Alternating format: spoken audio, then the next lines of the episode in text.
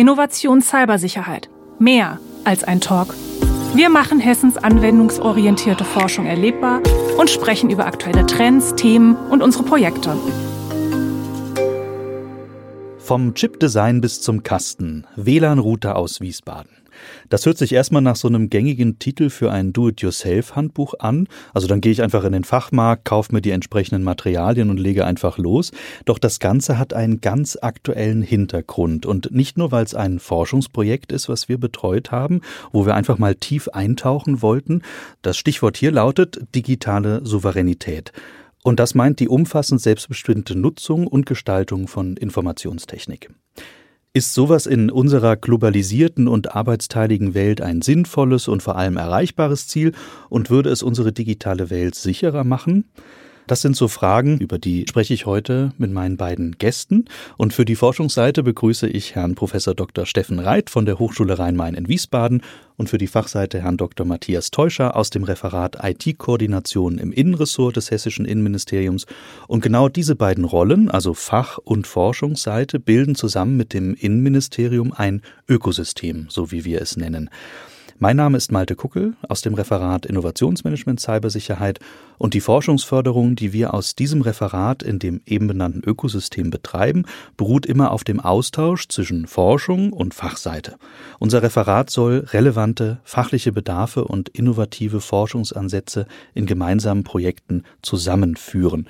Und genau das ist auch schon das erste Stichwort. Wir wollen was zusammenführen, und zwar ein Forschungsprojekt. Das hatten wir gemeinsam die letzten zwei Jahre. Und zwar heißt das Projekt Progenitor.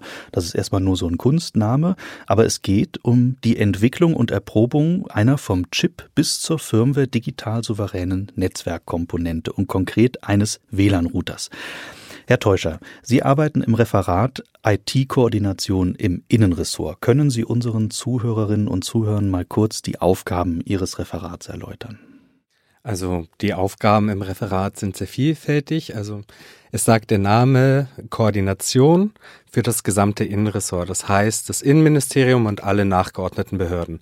Das sind unter anderem die drei Regierungspräsidien, Kassel, Darmstadt und Gießen und noch weitere. Und auch die setzen natürlich auch bei uns alle IT ein, haben verschiedene Bedarfe, nicht immer die gleichen Bedarfe. Diese müssen gesammelt werden, bewertet werden, dann auch in die landesweite Abstimmung, wie geht man mit sowas um, da gibt's spezielle Arbeitskreise, wo so Sachen zwischen dann allen Ressorts diskutiert werden. Und dafür muss man natürlich auch immer eine Position entwickeln oder wenn man auch bestimmte Ansprüche hat, dann kann man die ähm, nicht zwingend einfach nur für sich umsetzen. Man muss natürlich auch das ganze Land im Blick behalten und das diskutieren, so dass man alle Ressorts zusammen quasi äh, die Entscheidung für das Land Hessen trifft. Und das ist halt dann äh, die entsprechende Aufgabe zu vielfältigsten Themen. Und wenn Sie jetzt sagen, Sie hatten, also Sie haben da sehr viele Aspekte zu berücksichtigen, ist so dieses Stichwort äh, unseres heutigen Themas, also digitale Souveränität, da auch schon mal gefallen? Ist das so in den Köpfen drin? Wie erleben Sie das? Also Hauptaspekt ist natürlich, dass die Arbeitsfähigkeit gewahrt ist ähm, und die Sachen funktionieren. Da würde jetzt also im ersten Impuls so eine Closed Source ähm, Ausstattung oder IT mehr Sinn machen, weil man dann sagt, okay, die ist doch in sich geschlossen, die müsste doch irgendwie sicher sein. Das ist die Sache. Wir müssen darauf vertrauen, dass wer immer uns die verkauft, der garantiert uns, dass das sicher ist. Nicht alle Produkte, die wir brauchen, kommen aus Deutschland, können sie gar nicht. Und Open Source ist halt der Ansatz, es eröffnet uns die Möglichkeit, es zu kontrollieren. Dafür braucht man natürlich das entsprechende Know-how, das auch tun zu können. Aber wir haben dann überhaupt erst die Möglichkeit, weil oft sind sowas Betriebsgeheimnisse bei Closed Source Ansätzen. Da kommt man nicht so ohne weiteres ran.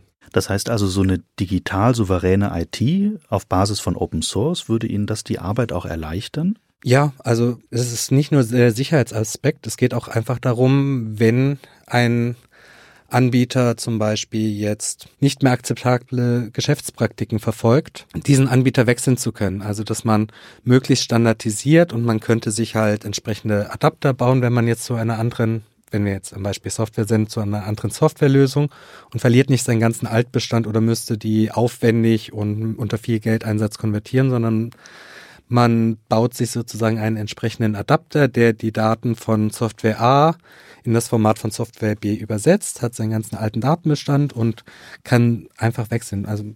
Jetzt haben Sie eben gesagt, äh, Bau von einem Adapter. Und das ist doch ein schönes Stichwort, um mal die andere Seite in dem Projekt zu hören. Und zwar haben wir ja neben der Fachseite auch immer eine Forschungsseite in unserem Ökosystem vertreten. Und Herr Reitz, Sie sind ja Professor für theoretische Informatik, Mathematik und Kryptographie an der Hochschule Rhein-Main in Wiesbaden. Also das sind also die Fächer, die bei den Studierenden jetzt nicht so gängig sind, würde ich mal vermuten. Genau, ich bin der böse Bube. Wie kam denn dann unser Forschungsprojekt an? Die Studis finden das spannend, weil es sozusagen die Möglichkeit ist, ich sage jetzt mal, sehr tiefe, harte Mathematik und Technologie wirklich in etwas zu verwandeln, was vielleicht Menschen auch wirklich direkt nutzen kann. Also genau diese Brücke zu schlagen zwischen dem, was man vielleicht etwas trocken lernt äh, und dann aber gleich dazu einsetzen kann, mit Hands-on-Ansatz was zu sehen, dass da auch wirklich was rauskommt. Und wenn wir jetzt bei dieser theoretischen Informatik nochmal ganz kurz bleiben, können Sie uns mal kurz erklären, also den Zuhörerinnen und Zuhörern draußen, was theoretische Informatik ist und ähm, mit was Sie sich dann in der wissenschaftlichen Lehre auch beschäftigen? Ja, das ist eigentlich relativ einfach. Man könnte sagen, theoretische Informatik sind die mathematischen Grundlagen der Informatik. Also alle die Art von Mathematik, die die Informatik zusammenhält. Das heißt also, theoretische Informatik ist so ein bisschen das Fundament der Informatik, was man vielleicht auch als äh, Student am Anfang nicht so richtig sieht, für was das gut ist äh, und sich dann da so ein bisschen durchquälen muss.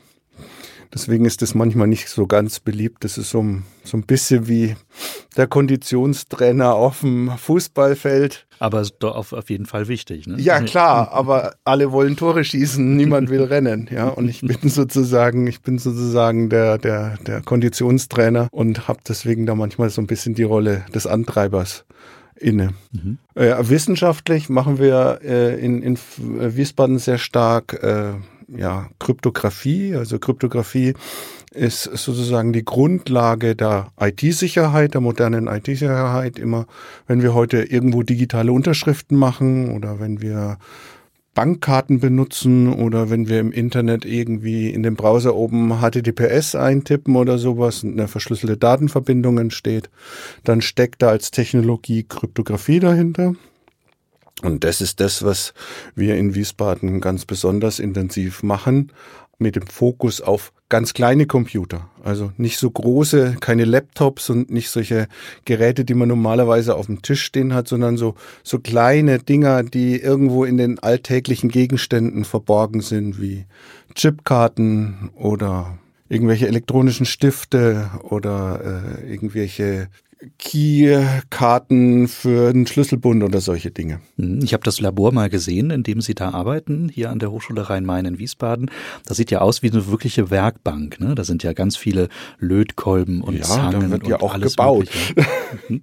genau das ist, was Sie da bauen. Genau. Mhm. Bloß das, was wir bei uns im Labor machen, ist sozusagen auf dem höheren Level erstmal. Also ich sage jetzt mal, das ist das, was vielleicht jeder kennt, der schon mal so ein elektronisches Gerät aufgeschraubt hat. Da sind dann halt irgendwelche Platinen drin und Bauteile. Das ist das, was man so üblicherweise so machen kann.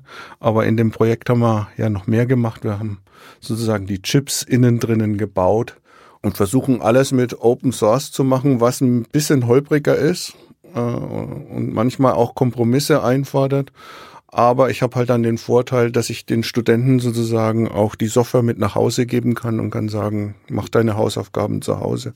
Jeder kann halt nachvollziehen, was der andere da gemacht hat. Ganz also genau. Es besteht auch nicht die Möglichkeit, das zu überprüfen. Ist es wirklich sicher? Sind da nicht irgendwelche Schwachstellen mit drin? Ähm, mhm. Und das ist ja genau auch diese Motivation, die uns ja in diesem Projekt angetrieben hat, zu schauen, okay, klar, ich kann in irgendeinen Fachmarkt gehen und mir da einen Router zum Beispiel aus dem Regal ziehen. Ich gehe mit dem nach Hause, ich stöpsel den an, richte mir den noch kurz ein und dann läuft das Ding.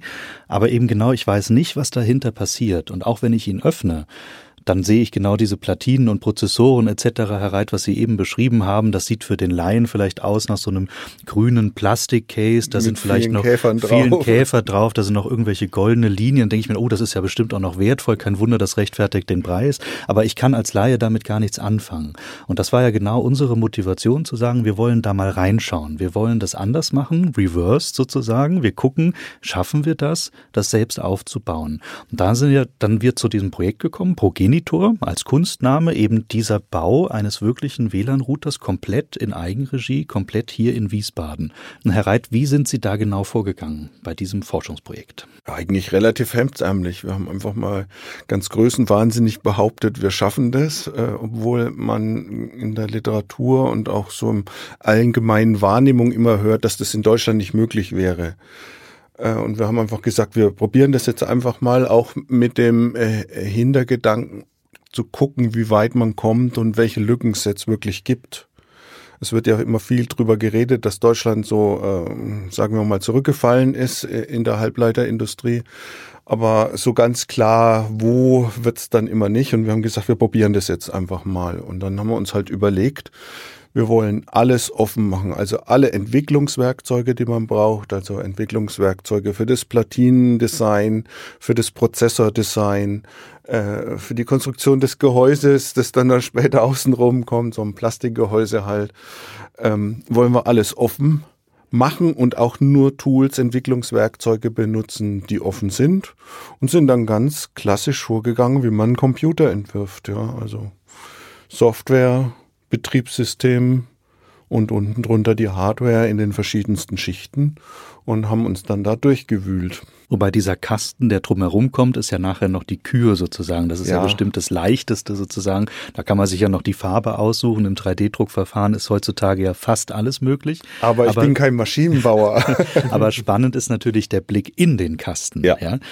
Und äh, da haben Sie jetzt gesagt, äh, Klar, man ist von Anfang an, sind sie offen vorgegangen. Das ist ja auch das, was Herr Teuscher eben sagte, ne? diese Open Source Geschichte. Das heißt, das ganze Projekt kann man auch wirklich theoretisch nachbauen. Ja, das ist, äh, kann man nachbauen, wenn man sich entsprechend mit den entsprechenden Tools beschäftigt. Das ist, dauert relativ lang, bis man das gelernt hat. Also das ist technologisch recht anspruchsvoll, würde ich sagen.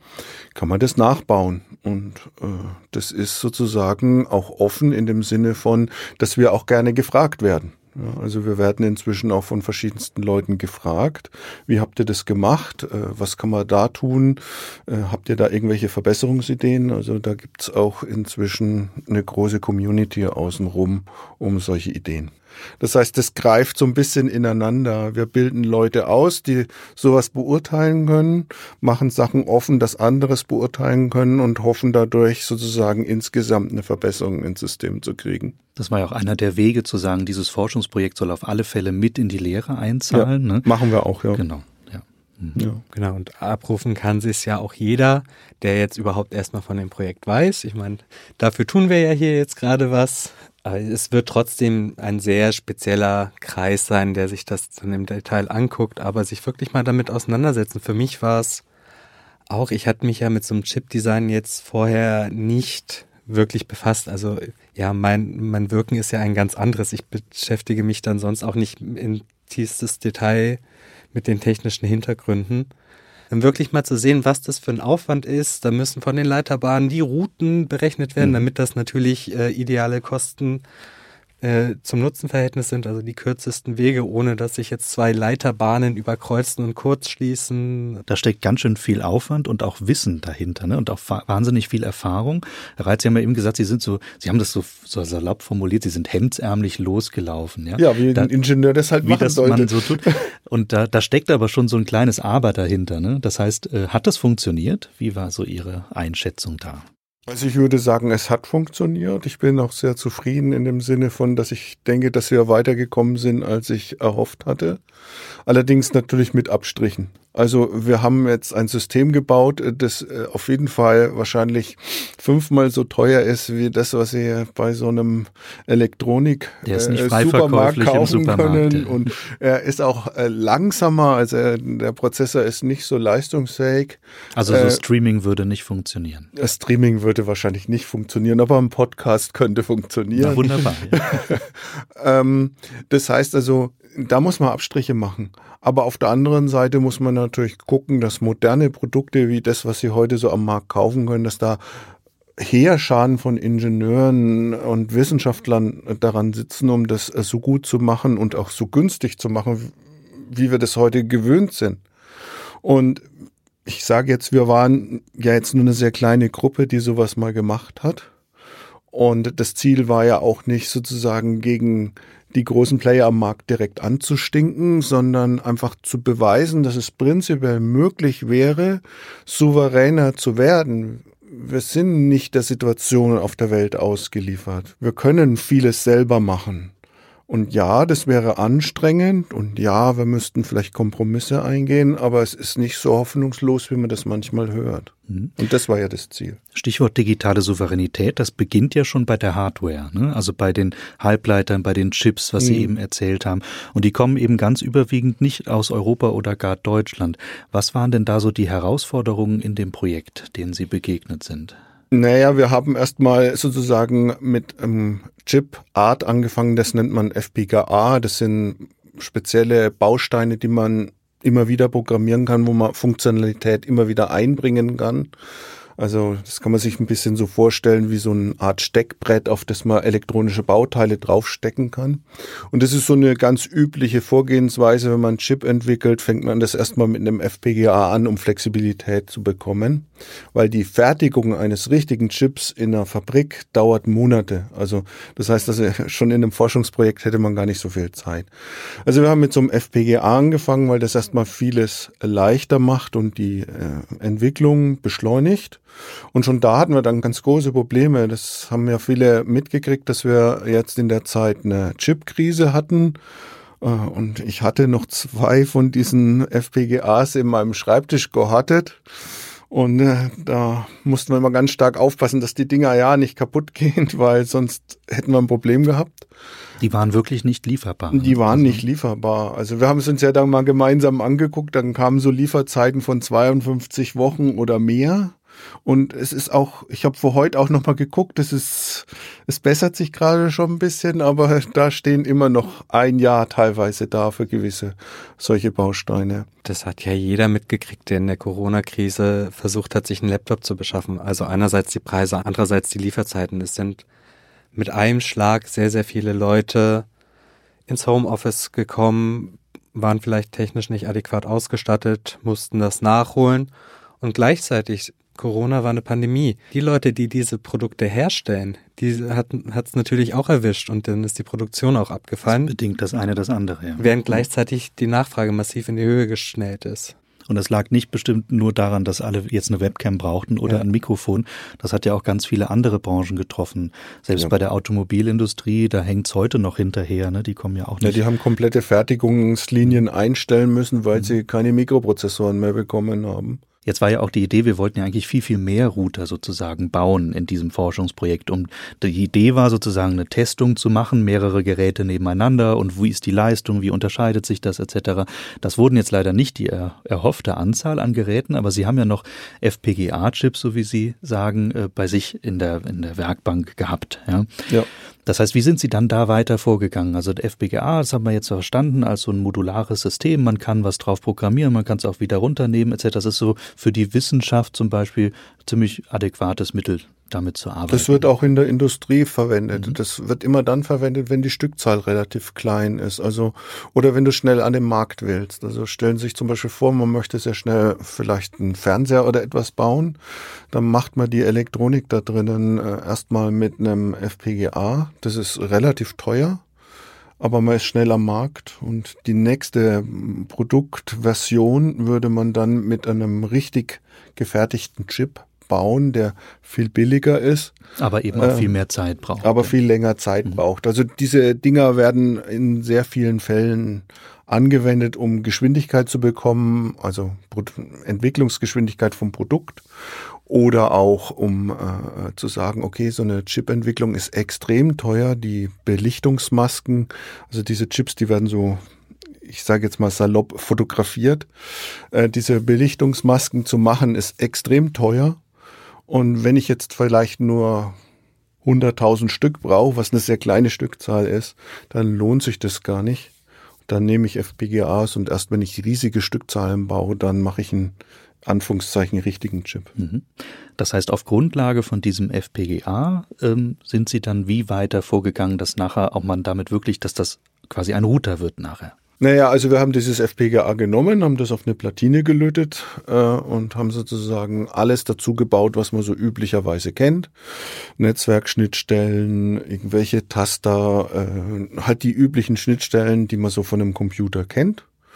Und dann haben wir auf diesen kleinen Computer, der auch so funktioniert, wie man sich das so vorstellt, haben wir da ganz normal Linux draufgebracht. Also wir haben als Betriebssystem. Als Betriebssystem Linux draufgesetzt und man kann sich jetzt in diesem System auch anmelden, so wie man das gewöhnt ist vielleicht, wenn man sich schon mal mit Linux beschäftigt hat. Es ist bloß langsamer und darauf ganz normal einen Webserver drauf installiert und Webseiten drauf gemacht und dieses, diese Webseiten steuern dann diesen Router unten drunter. Das heißt, der Anwender hat irgendwie eine grafische Benutzeroberfläche, wo er klicken kann, welche Daten sollen jetzt ausgefiltert werden und, und welche bleiben drinnen und, und, und, und wie möchte ich es konfigurieren und solche Sachen.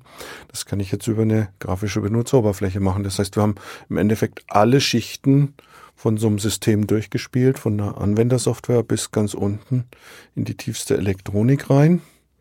Und der nächste Schritt wäre jetzt im Endeffekt mit dieser Beschreibung des Prozessors, der, die jetzt im Moment in diesem FPGA drin steckt, in eine Fabrik zu gehen und sich dann wirklich diese Chips machen zu lassen.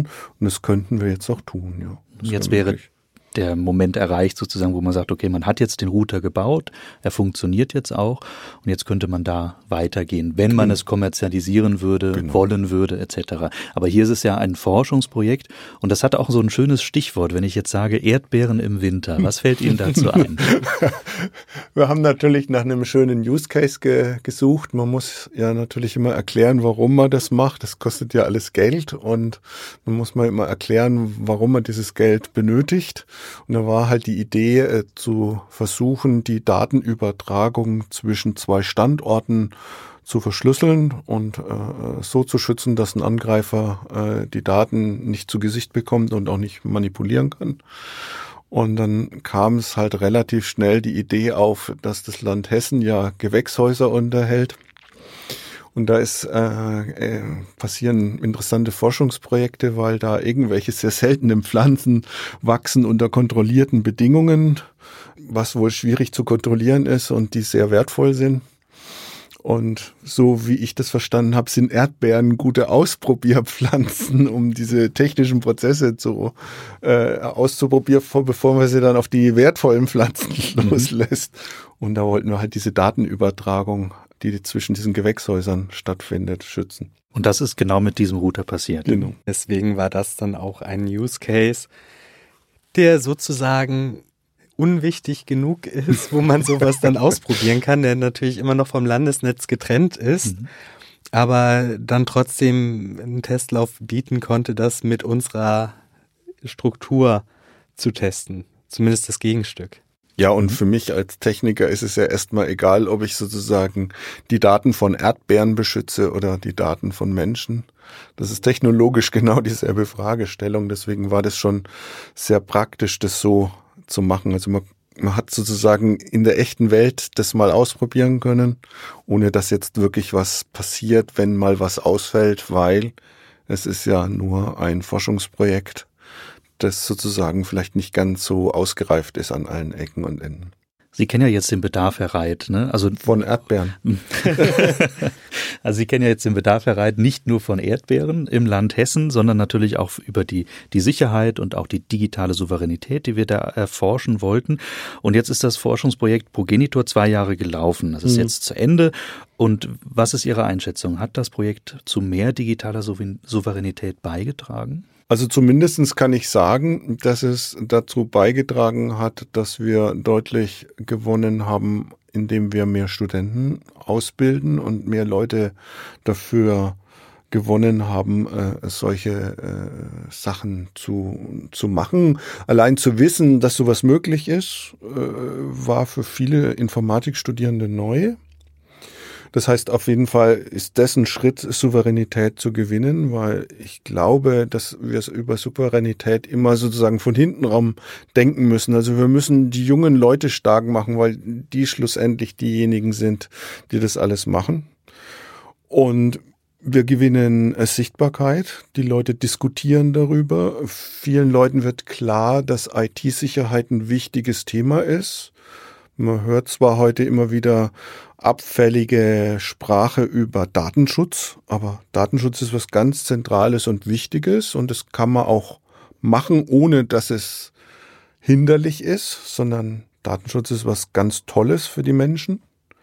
Ja, ich glaube, dass wir dadurch auch vielleicht ein bisschen Sichtbarkeit gewinnen und so wie es aussieht, könnte es sein in den nächsten ich sag mal, ein, zwei Jahren, dass wir auch Firmen in Hessen gewinnen, solche Technologien zu verwenden, weil das für die durchaus interessant ist und sie es bisher nicht gemacht haben, weil sie gedacht haben, das ist nicht möglich. Ja, also deswegen denke ich schon, dass das eine interessante Keimzelle war. Und es ist möglich, ne? Es hat das einige Herausforderungen. Möglich. Man merkt auch schnell im Forschungsprojekt, wir waren abhängig dann doch von den Lieferengpässen. Ne? Das, was wir machen wollten, hat dann in der Reihenform auch leider so nicht funktioniert. Aber wir haben uns da durchge bissen, wir sind da durchgestiegen und haben es am Ende dann doch hinbekommen. Und das ist ein sehr schönes Erfolgserlebnis auch. Ja. Das heißt digitale Souveränität, es geht um die Hoheit und Kontrolle auch über eigene Daten und Programme. Das heißt, wie können denn jetzt unsere Hörerinnen und Hörer ihre eigene digitale Souveränität stärken? Also durch die Verwendung zum Beispiel von verschlüsselter Kommunikation ähm, oder Kommunikationsdiensten oder durch die eigene Kontrolle ihrer persönlichen Daten. Herr Teusch, haben Sie da noch so einen Tipp für die Menschen draußen? Also ähnlich wie es äh, ich vorhin schon ein bisschen angedeutet hatte bei der Diskussion über Closed Source, sich nicht zu abhängig von einem Anbieter machen. Hm. Wenn man, wenn man es kann, es etwas streuen. Ideal ist natürlich, wenn jetzt nicht das große kommerzielle Interesse dahinter steht. Das wird allerdings schwierig, weil irgendwie Leute wollen ja auch bezahlt werden, die diese Programme entwickeln. Je nachdem, aber es gibt zum Beispiel zu den großen Internetriesen gibt es auch viele parallele Angebote, die dann datensparsam ist so ein Stichwort, die wirklich nur die Daten erheben und verarbeiten, die unbedingt dafür nötig sind. Also je mehr Sachen ich über ein und denselben Anbieter laufen lasse, desto mehr Informationen über mich kann diese, diese Anbieter natürlich zusammentragen.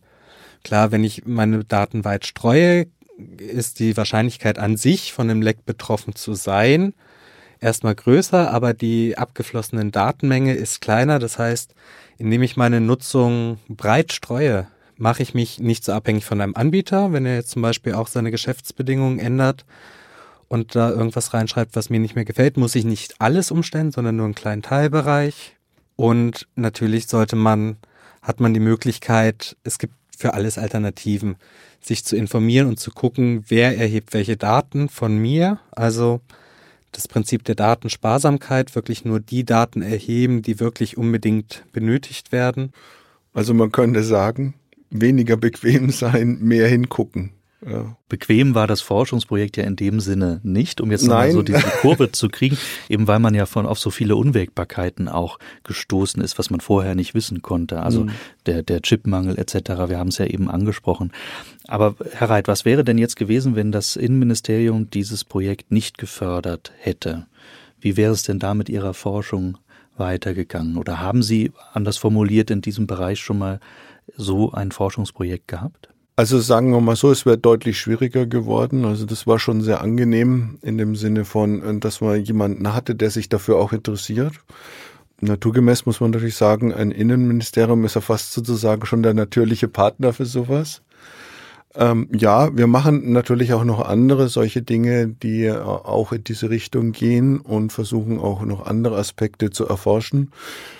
Die anderen Forschungsprojekte bauen aber kein ganzheitliches System. Also das war das Besondere an diesem Projekt. Das ist also ein interessantes Puzzlestück, das sozusagen diesen Open Source Ansatz für Hardware einfach ergänzt Erleb hat. Und erlebbar und, macht. Ja. Er, ja, erlebbar, das ist ein gutes Stichwort also ich kriege ganz oft gesagt, wenn ich auch mit Industrievertretern rede, äh, ja, das kann doch gar nicht gehen. Also denen wurde 30 oder 40 Jahre eingeredet, das geht nicht. Und jetzt kann ich sozusagen so ein Ding auf den Tisch legen und sagen, das ist der Beweis, es funktioniert das geht. doch. Ja. Und wenn du jetzt sagst, wir machen das nicht bei uns in der Firma, dann heißt es nicht deswegen, weil es nicht geht, sondern weil ihr es nicht tun wollt. Ja, und ich hoffe, dass das so ein bisschen die Mentalität ein bisschen ändert. Also es ist heute, heutzutage wirklich möglich, dass jeder sich seinen eigenen kleinen Mikroprozessor selber bauen kann. Also problemlos nicht. Also man es muss sich dann schon hinsetzen. Natürlich, äh, man muss sich dann schon hinsetzen, aber man beobachtet, also wenn ich jetzt zum Beispiel vergleiche zwischen den Zeiten, wo ich das Studieren angefangen habe, da hat man sowas als Informatiker gar nicht gelernt und es wäre auch völlig undenkbar gewesen. Und heute ist es, sage ich jetzt mal sozusagen, auf einem Level angekommen, dass man das eigentlich schon in der Schule machen könnte. Das, heißt, das finde ich sehr beeindruckend. Das müsste eigentlich auch viel früher noch angelegt sein. Also wenn ich an meine eigene Schulzeit zurückdenke, da war Informatik mehr so ein Neben-Nebenfach. Also das lief irgendwie so wirklich nebenbei. Jetzt sind wir ja schon zum Nebenfach aufgestiegen. Ja, genau. Das heißt also, wenn man da den Impuls setzen könnte, dass diese Idee dahinter schon viel früher noch in die Köpfe der Menschen reinkommt, dann entwickelt man auch vielleicht eine höhere Sensibilität und auch einen, ja. einen höheren Gefallen und Spaß auch an der Sache, weil das, was ich daraus mitgenommen habe, und das war nicht nur die Werkbank in der Hochschule Rhein-Main zu sehen und zu denken, boah, klasse, hier wird auch wirklich gelötet und gemacht, ja, sondern es macht auch einfach Spaß, an sowas zu bauen und vor allen Dingen dieses Erfolgserlebnis am Ende sowas, so einen Router zu haben, der vielleicht nicht so schnell ist, äh, dass man damit streamen kann, aber wenigstens ein Router, der seine Aufgaben erledigt. Und das Ziel ist erreicht und das ist fantastisch fantastisch. Und so wie Sie, Sie es jetzt auch erzählen, das ist der ein Puzzlestück davon gewesen, aber die Reise muss auch weitergehen und sie geht auch weiter. Und da sind wir ganz gespannt, was die nächsten Jahre und Jahrzehnte doch da so bringen. Man, wenn man die Nachrichten etc. verfolgt, da sind äh, einige Themen drin, die es darum geht, auch Chip-Produktion in Deutschland anzusiedeln. Und an der Stelle wären wir mit dem Podcast zu Ende. Ich sage herzlichen Dank an Sie, Herr Reit, und an Sie, Herr Teuscher, für Ihre Zeit und für diesen Einblick in dieses echt spannende Forschungsprojekt. Dankeschön und auf Wiederhören.